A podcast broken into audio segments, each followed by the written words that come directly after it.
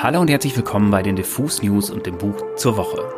Mein Name ist Daniel Koch und ich möchte in dieser Folge heute eine kleine Liebeserklärung aussprechen. Mache ich ja eigentlich fast immer, zugegeben, weil ich lieber Bücher vorstelle, die ich wirklich mag. Aber diesmal geht es um eine Bücherreihe, die mir in den letzten Monaten wirklich sehr ans Herz gewachsen ist und mich immer wieder überrascht. Außerdem hatten wir in der letzten Woche mit Schwarzes Herz ja recht schwere Kost hier. Deshalb gibt es diesmal eher kleine, unterhaltende, wenn auch oft sehr persönliche Bücher als Tipp von mir. Es soll hier nämlich um die Kiwi Musikbibliothek gehen. Die hat sich der Verlag Kiepenheuer und Witsch ausgedacht und im Herbst 2019 gestartet. In den kleinen Büchlein, die meistens so zwischen 100 und 150 Seiten haben, schreiben prominente Menschen über ihre Lieblingsacts. Den Anfang machte sozusagen ein diffus Podcast-Kollege, nämlich Thies Uhlmann, mit einem sehr persönlichen Essay über die toten Hosen. Der zweite Band war dann einer der besten in dieser durch die Bank gelungenen Reihe. Dort schrieb Anja Rützel über Take Z. Mein persönlicher Einstieg war Band 3. Tino Hanekamp erzählt darin von seinem Leben mit seiner charismatischen Frau und dem gemeinsamen Kind in Mexiko und beschreibt einen Roadtrip zu einem Nick Cave Konzert. Weitere Autorinnen oder Autoren der Reihe waren zum Beispiel Antonia Baum, die sich Eminem vornahm, oder Lady Bitch Ray, die eine Kampfschrift für Madonna verfasst hat. Anfang Oktober sind nun die Bände 13, 14 und 15 in der Reihe erschienen. Schauspieler Charlie Hübner über Motorhead, Autor Christoph Magnusson über die Pet Shop Boys und Schriftstellerin, Autorin und Regisseurin Helene Hegemann über Patti Smith. Den Band von Helene möchte ich nachher noch ein wenig genauer vorstellen.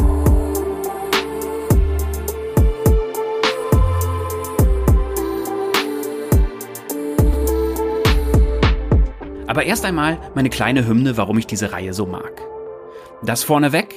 Hm, an der Optik liegt es nicht.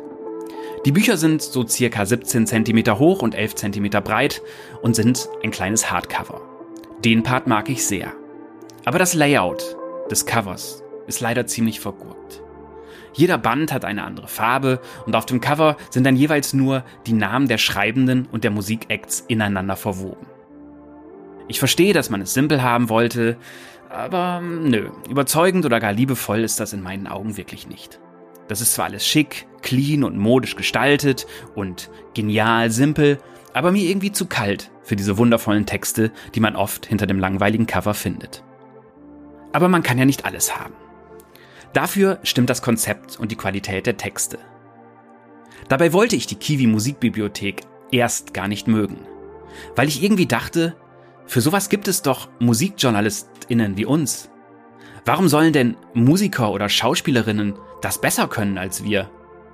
Ich hatte also ein wenig bescheuertes Konkurrenzdenken sozusagen, weil es der Musikjournalismus ja in den letzten Jahren schon irgendwie schwer genug hatte. Und jetzt mischen die da auch noch mit. Skandal!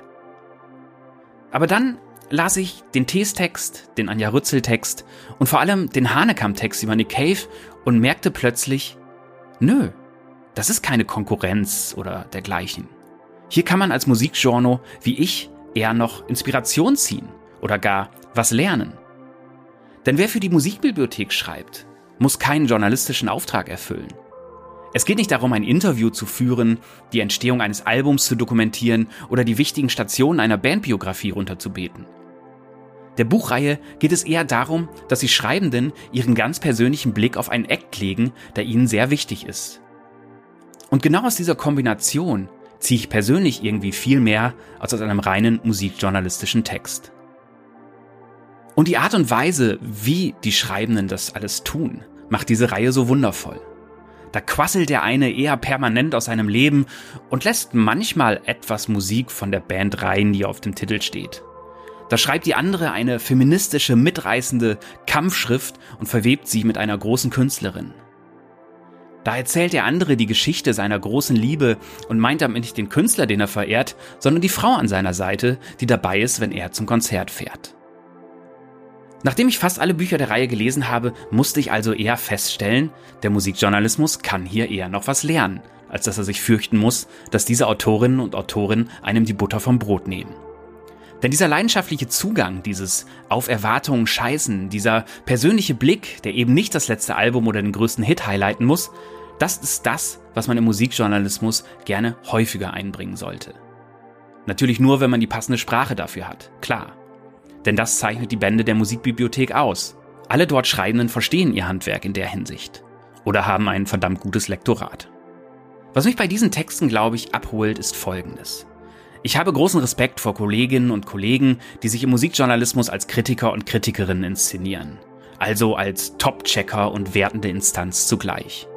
Als Menschen, die ein immenses Musikwissen haben und sich auf dieser Basis ein Urteil über eine Platte oder eine Band bilden. Kann man machen, ist wichtig, hat die Popschreibe auf sehr wichtige Weise geprägt, aber mich haben immer die Texte und Interviews mehr berührt, bei denen ich das Gefühl hatte, ich habe es eher mit einem professionell schreibenden Fan zu tun, als mit einem Kritiker. Ich mochte die Leute, wo man in der Schreibe spürt, dass eher Leidenschaft als Fachwissen die Basis sind. Leute, die mir über ihre persönliche Hörerfahrung, ihr Kopfkino dabei oder ihre Konzerterlebnisse nahebringen, warum ein Lied oder eine Band ihnen so ins Herz fahren konnte. Genau das finde ich nun in der Musikbibliothek, in den meisten Bänden. Und deshalb kommt heute diese Empfehlung von mir an euch, mal ein solches Büchlein zu lesen. Zum weiteren Anfixen möchte ich euch jetzt mal die ersten Seiten aus einem sehr gelungenen Buch der Reihe vorlesen, damit ihr wisst, was ich meine. Ich habe mich dabei für Helene Hegemanns Buch über Patti Smith entschieden. Nicht nur, weil es in der aktuellen Veröffentlichungsrutsche drin ist, sondern auch, weil es meiner Meinung nach eines der besten Bücher dieser sehr guten Reihe ist. Kapitel 1 Free Money Bei unserer ersten Begegnung hielt ich Patti Smith für eine Obdachlose. Wahrscheinlich ging ihr das mit mir nicht anders. Ich war 13, fast 14, sie war 58. Ich kann mir nicht vorstellen, dass sie sich erinnert. Aber ich erinnere mich. Das Treffen mit ihr und die Verkettung der Ereignisse, die dazu geführt haben, setzten sich zu einer der grellsten Erinnerungen meiner Kindheit zusammen. Diese Erinnerung hat nicht nur mit ihrer Musik zu tun, sondern auch mit der von Richard Wagner, Sie hat mit der Kunst von Christoph Schlingensief und dem Verzehr von 150 Neapolitaner-Waffeln in einem Hotelzimmer in Wien und dem Tod meiner Mutter zu tun, mit einem apokalyptischen Müllberg im zweitältesten Sprechtheater der Welt und einem Slum im Namibia, mit Porträtbüsten der Dichter Calderon und Goethe und Shakespeare und Schiller und Grillparzer und mit der Explosion, die ein Teenager-Kopf in Stücke reißt, weil zwei Welten in ihm Krieg gegeneinander führen. Die Erinnerung hat auch mit einem Hasenkadaver zu tun. Mit einem toten Hasen, der im November 1965 durch eine Kunstausstellung geführt und 40 Jahre später von Patti Smith beerdigt wird. In Afrika, am Rand einer Straße zwischen Wüste und Atlantik. Ich glaube, es gibt eine Aufnahme dieser Zeremonie auf YouTube. Wenn nicht, sorge ich dafür, dass sie morgen hochgeladen wird. Ich kenne ein paar Liedtexte auswendig, aber erwarten Sie bitte keine Lobrede. Ich werde hier nicht ihre Androgynität beweihräuchern oder die Sprengkraft, mit der sie sich 1971 in eine Kirche im East Village gestellt und lange vor der Erfindung des Gangster-Rap improvisierte Gedichtfetzen ins Mikrofon gegrölt hat. Obwohl das tolle Auftritte gewesen sind, gerne mal auf Drogen und durchaus gewaltorientiert. Auftritte, bei denen sie die Grenze zur Blasphemie überschritten hat und gegen die Jay-Z wie ein steifer Banker wirkt und Eminem wie ein Konfirmand auf zu viel Jägermeister und gegen die fast jeder, der heute auf Spotify von links nach rechts läuft und behauptet, er verhalte sich progressiv, nur eine Erfüllungsgehilfe von etwas ist, das elitäre Biedermänner für Auflehnung halten und abnicken, weil es sie nicht groß beim Steuerhinterziehen beeinträchtigt. Das hat aber auch Patti Smith in den 70ern nicht getan. Nicht wirklich. Im Grunde grenzt das, was ich Patti Smith gegenüber empfinde, an konfuse Genervtheit. Ich kann das nicht anders sagen. Mich strengt da etwas an, das man Scheuklappenspiritualität nennen könnte. Sie als hohe Priesterin der Auflehnung oder der Freiheit oder der Geschlechterindifferenz zu huldigen, sich der gesellschaftlichen Verabredung darüber, was Patti Smith heute repräsentieren darf und was nicht, zu fügen, würde sich nach Heuchelei anfühlen. Als würde ich die Wände eines Museums pink streichen, damit die Renaissance-Gemälde zeitgenössischer aussehen. Bisschen auch nach dem Boykott meiner eigenen Zukunft. Fragen Sie mich bitte nicht wieso. Auf Instagram, aus dem schlimmstmöglichen Blickwinkel, wirkt sie heute wie eine nette Hausfrau. Irgendwo zwischen Esoterik und Konformismus unterwegs. Sie trägt einen Damenbart und hat sich nie botoxen lassen. Inzwischen tritt sie als eine Art Guru bei Nobelpreisverleihungen auf, in Kunstmuseen, als spirituelles Maskottchen der Hochkultur in elitären Einrichtungen, als Schutzheilige, die aber nie wirklich mitmischen darf. In ihrer Freizeit schreibt sie ihre Träume auf fotografiert Schachbretter und führt Gespräche mit Skulpturen in Parks. Ich wiederhole, sie ist auf Instagram. Und das verzeihe ich ihr nicht. Das lässt sich auch nicht mit ihrem Alter rechtfertigen. Im Gegenteil. Sie hat auf Parkbänken übernachtet, ist von der Polizei verkloppt worden und wäre mit Anfang 20 fast verhungert. Einfach nur, um keiner geregelten Beschäftigung nachgehen zu müssen. Er stellt sich die Frage, warum jemand, der den äußeren Rand der Gesellschaft zu überschreiten versucht hat und damit erfolgreich war, finanziell erfolgreich, weltweit erfolgreich, die Distanz zu dieser Gesellschaft restlos aufgegeben hat. Entweder hat Patty Smith sich der Welt unterworfen oder die Welt hat sich ihr unterworfen. Oder es hat sich nichts und niemand irgendwem oder irgendetwas unterworfen, sondern die Sache verhält sich folgendermaßen. Das Lebensgefühl der Zeit, in der Patty Smith berühmt wurde, war revolutionär. Die Leute brachen aus und erfanden die Welt neu. Aber vielleicht hat die Autonomiebewegung die Verhältnisse, die sie zu zerstören vorgab, gar nicht zerstört, sondern zementiert. Mir ist klar, dass es sich hierbei um eine provokante These handelt, aber vielleicht sind wir in der Zeit zwischen 1968 und 2008 der Gleichberechtigung nicht näher gekommen, vielleicht hat sich in diesen Jahren sogar eher eine völlig neue, schwer zu durchschauende Variante brutalster Degradierung von Frauen manifestiert. Vielleicht war die sexuelle Befreiung etwas, das ganz nett anfing, aber innerhalb kurzer Zeit zu einem Verkaufsargument verkam, zu einer Verschleierungsmaßnahme dessen, was zeitgleich im Hintergrund politisch beschlossen wurde. Zu etwas, bei dem es nicht um entspannte Freizügigkeit ging, sondern um das Propagieren von Zwängen, die an keiner Stelle als solche gekennzeichnet waren. Überall nur noch nackte oder halbnackte Frauen, in jeder Autowerbung, auf jeder Titelseite, die alle identisch aussahen. Ich gehe so weit zu behaupten, dass mir das weniger für die nackten und halbnackten Frauen leid tut, als für die Männer, die mit diesen Weibern tyrannisiert worden sind.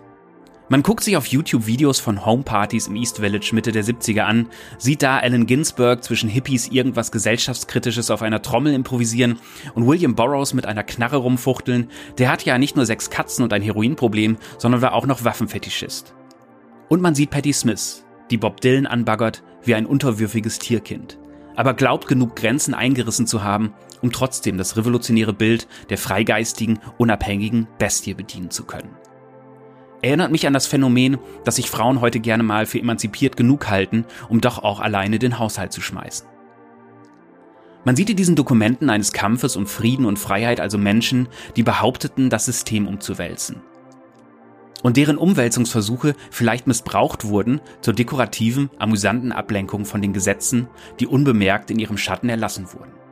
Die Welt wurde klammheimlich in umgekehrte Richtung dessen gelenkt, was von den Freiheitskämpfern an ihrer Oberfläche erkämpft wurde, und zwar nachhaltig. So nachhaltig, dass noch immer, ein halbes Jahrhundert später, die Folgen spürbar sind. Ich will hier nicht die These aufstellen, dass die Studentenbewegung zur Wahl von Donald Trump geführt hat. Aber wenn ich mich an Patti Smith abarbeite, dann kurz auch an den Verhältnissen, gegen die sie rebelliert hat. Oder eben genau nicht rebelliert hat. Ich kann das gerade nicht mehr beurteilen. Ihr merkt schon. Helene Hegemann schwärmt irgendwie über Patti Smith, ist genervt, schreibt biografisch, betreibt Gesellschaftskritik an der Vergangenheit und an der Jetztzeit. Und das ist eigentlich ein sehr genauer Einblick in das, was die besten Bände dieser Bibliothek so können. Wenn ihr nun Bock auf die Kiwi Musikbibliothek bekommen habt, könnt ihr zwei aktuelle Bände bei uns gewinnen.